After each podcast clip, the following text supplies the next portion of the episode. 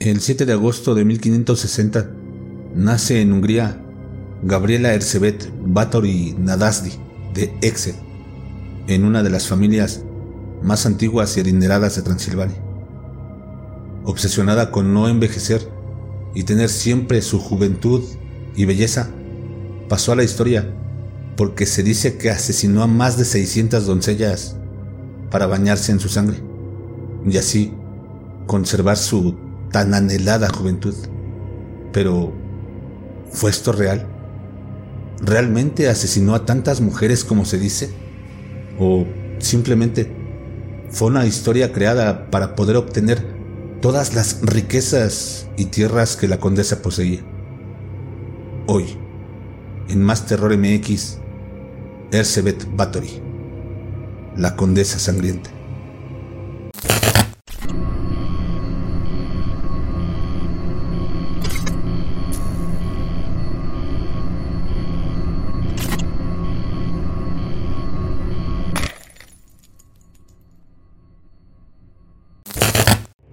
Erzsébet fue hija de un matrimonio consanguíneo. Su madre, Ana Báthory, se casó en terceras nupcias con su primo, el varón György Báthory de Exet, y engendraron a cuatro hijos. Además de Erzsébet, tuvieron a Itzvan Báthory, príncipe de Transilvania y rey de Polonia, y a sus dos hermanas, Sofía y Carla Báthory. Erzsébet Pasó su infancia en el castillo de los Exet, ahora conocido como castillo Secte. A los cuatro años empezó a sufrir ataques epilépticos que remitieron cuando ella era aún pequeña.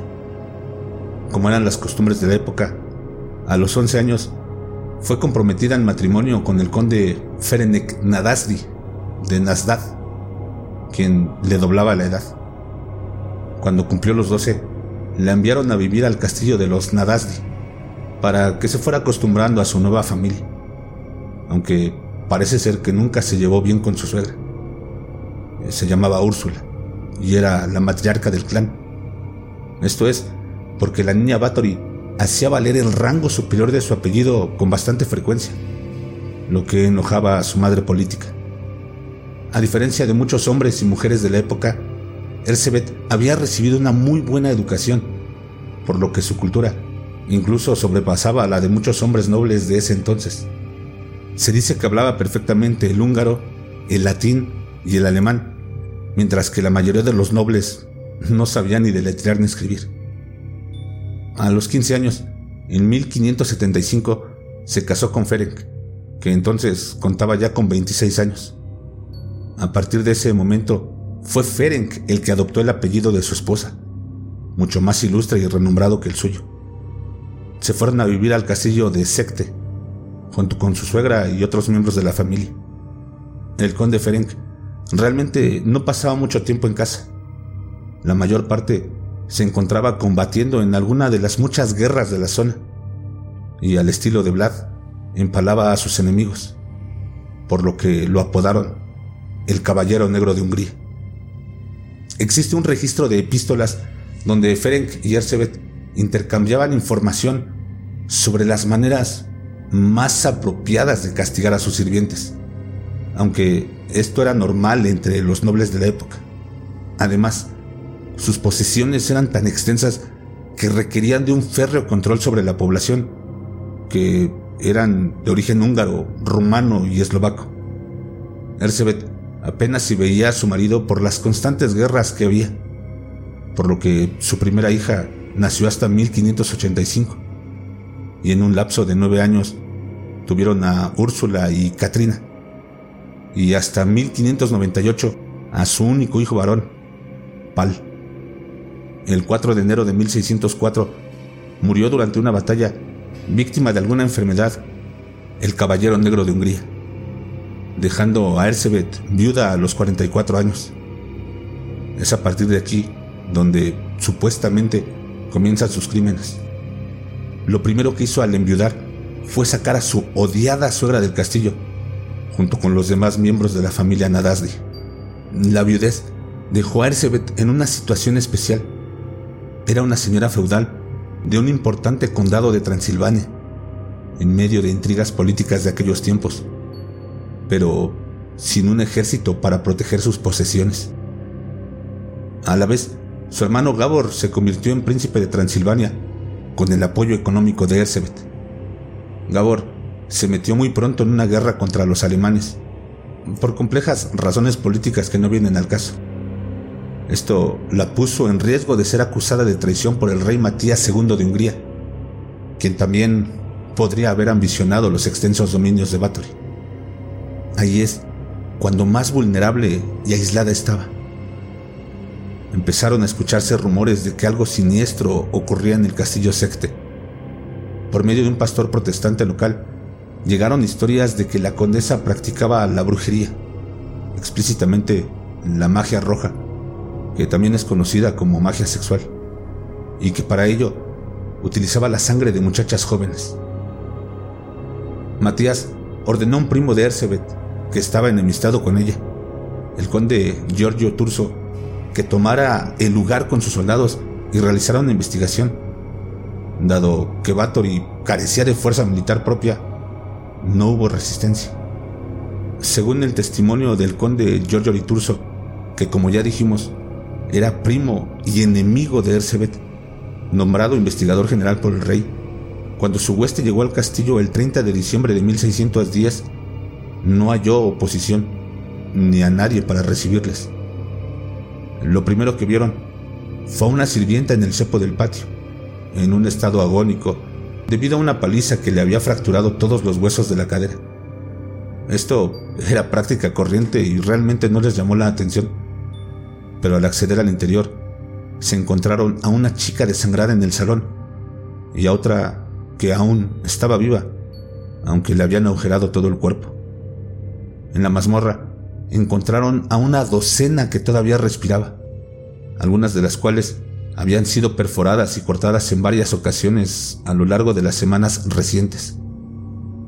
Debajo del castillo exhumaron los cuerpos de 50 muchachas más. Y el diario de Erzsébet, según, contaba día por día sus víctimas con todo lujo de detalles, hasta sumar un total de 612 jóvenes torturadas y asesinadas. Por todas partes había túneles de ceniza y acerrín usados para recoger la sangre que se vertía tan pródigamente en aquel lugar. Debido a todo esto, el castillo estaba cubierto de manchas obscuras y despedía un tenue olor a putrefacción.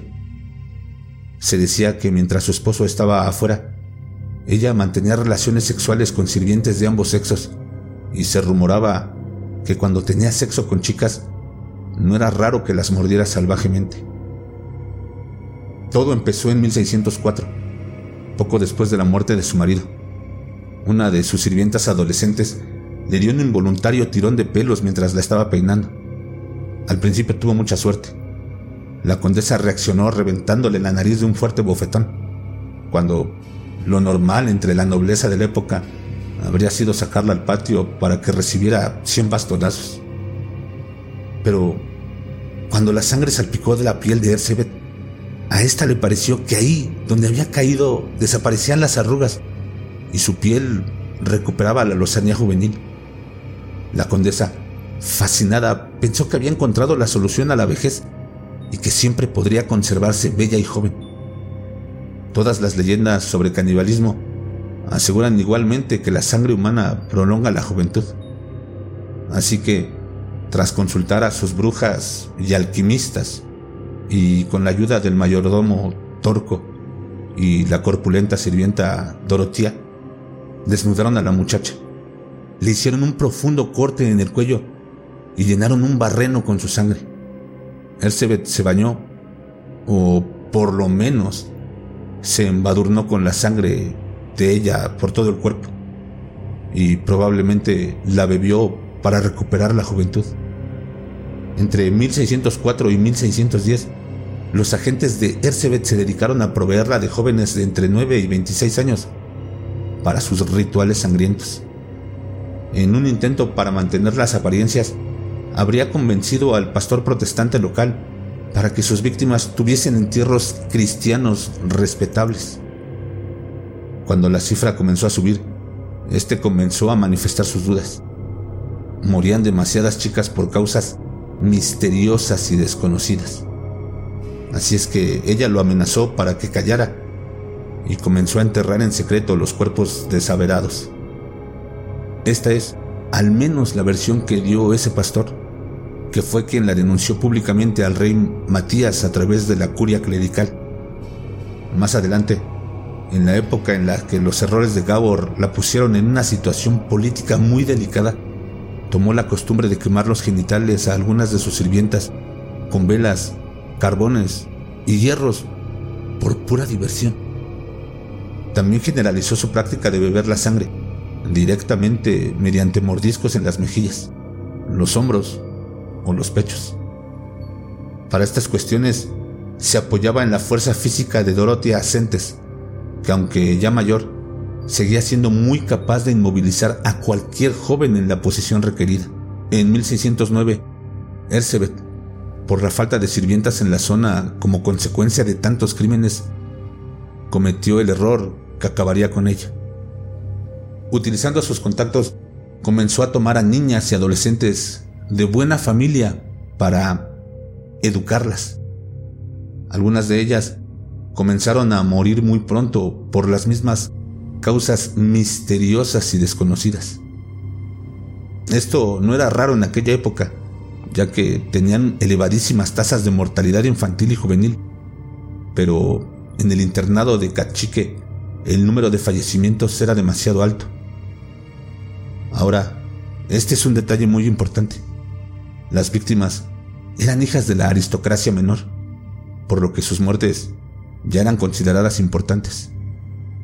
La bruja Andurbalia le había prevenido que nunca tomara nobles, pero esta anciana había fallecido hace algún tiempo atrás, y fue una amiga suya, Elsie Mojorova, viuda de un rico granjero que vivía en la cercana localidad de Milova, quien convenció a la condesa de que no pasaría nada.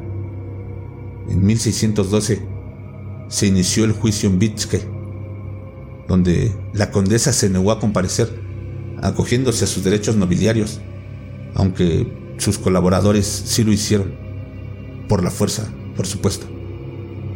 Janos Ujbari, el mayordomo, testificó que en su presencia se habían asesinado cuando menos a 37 mujeres solteras de entre 11 y 26 años. A seis de ellas las había reclutado él personalmente para trabajar en el castillo. La acusación, entonces, se centró en los asesinatos de las jóvenes nobles, pues los de las siervas en ese entonces realmente no tenían importancia. Todos los seguidores de Ersebet, excepto las brujas, fueron decapitados y sus cadáveres quemados. Este fue el destino de su colaborador, Fitzko. A las brujas, Dorotia, Ilona y Piroshka, les arrancaron los dedos con tenazas al rojo vivo por haberlos empapado con sangre de cristianos y después las quemaron vivas. Ersabi Mojorova, una burguesa de la zona, acusada de cooperación, también fue ejecutada.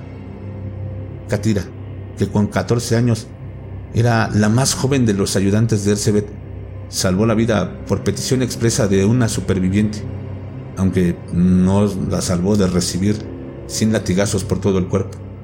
Pero la ley impedía que Ersebet, una noble, fuese procesada. Entonces, fue encerrada en su castillo. Tras introducirla en una mazmorra, los albañiles sellaron puertas y ventanas, dejando tan solo un pequeño orificio para pasar la comida. Finalmente, el rey Matías II pidió su cabeza por las jóvenes aristócratas que supuestamente habían muerto en sus manos. Pero su primo, el gran príncipe de Transilvania, lo convenció para que, en lugar de la sentencia de muerte, fuera a prisión de por vida. Así es que la condenaron a cadena perpetua en confinamiento solitario. Esta pena implicaba también la confiscación de todas sus propiedades, que era lo que Matías venía ambicionando desde tiempo atrás. El 31 de julio de 1614, Ersebet, de 54 años, dictó testamento y últimas voluntades a dos sacerdotes de la catedral del arzobispado de Estergom. Ordenó que lo que le quedaba de las posesiones familiares fuese dividido entre sus hijos. El 21 de agosto de 1614, uno de los carceleros la vio tumbada en el suelo boca abajo. La condesa Elizabeth Bathory estaba muerta después de haber pasado cuatro largos años emparedada, sin siquiera ver la luz del sol. Pretendieron enterrarla en la iglesia de Cachique, pero los habitantes locales decidieron que era una aberración que la señora infame fuera enterrada en el pueblo y además en tierra sagrada. Finalmente, y como era uno de los últimos descendientes de la línea Exet de la familia Bathory, la llevaron a enterrar al pueblo de Exet, en el noreste de Hungría, el lugar de procedencia de la poderosa familia. Todos sus documentos fueron sellados durante más de un siglo y se prohibió hablar de ella en todo el país. Dos años después, las hijas y el hijo de Erzsébet fueron finalmente acusados de traición por haber apoyado a su madre en la guerra contra los alemanes. Ana Báthory, una prima de la condesa, llegó a sufrir tortura por este motivo en 1618, cuando contaba con apenas 24 años, pero sobrevivió. Finalmente, la mayor parte de la familia Báthory Nadasdi huyó a Polonia. Algunos retornaron después de 1640 y un nieto de ella sería ejecutado en 1671 por oponerse al emperador alemán. Los archivos nacionales de Hungría conservan abundante documentación sobre ella, particularmente cartas personales y actas del juicio. Sin embargo, de sus míticos diarios, al igual de su retrato original, no se conoce su paradero.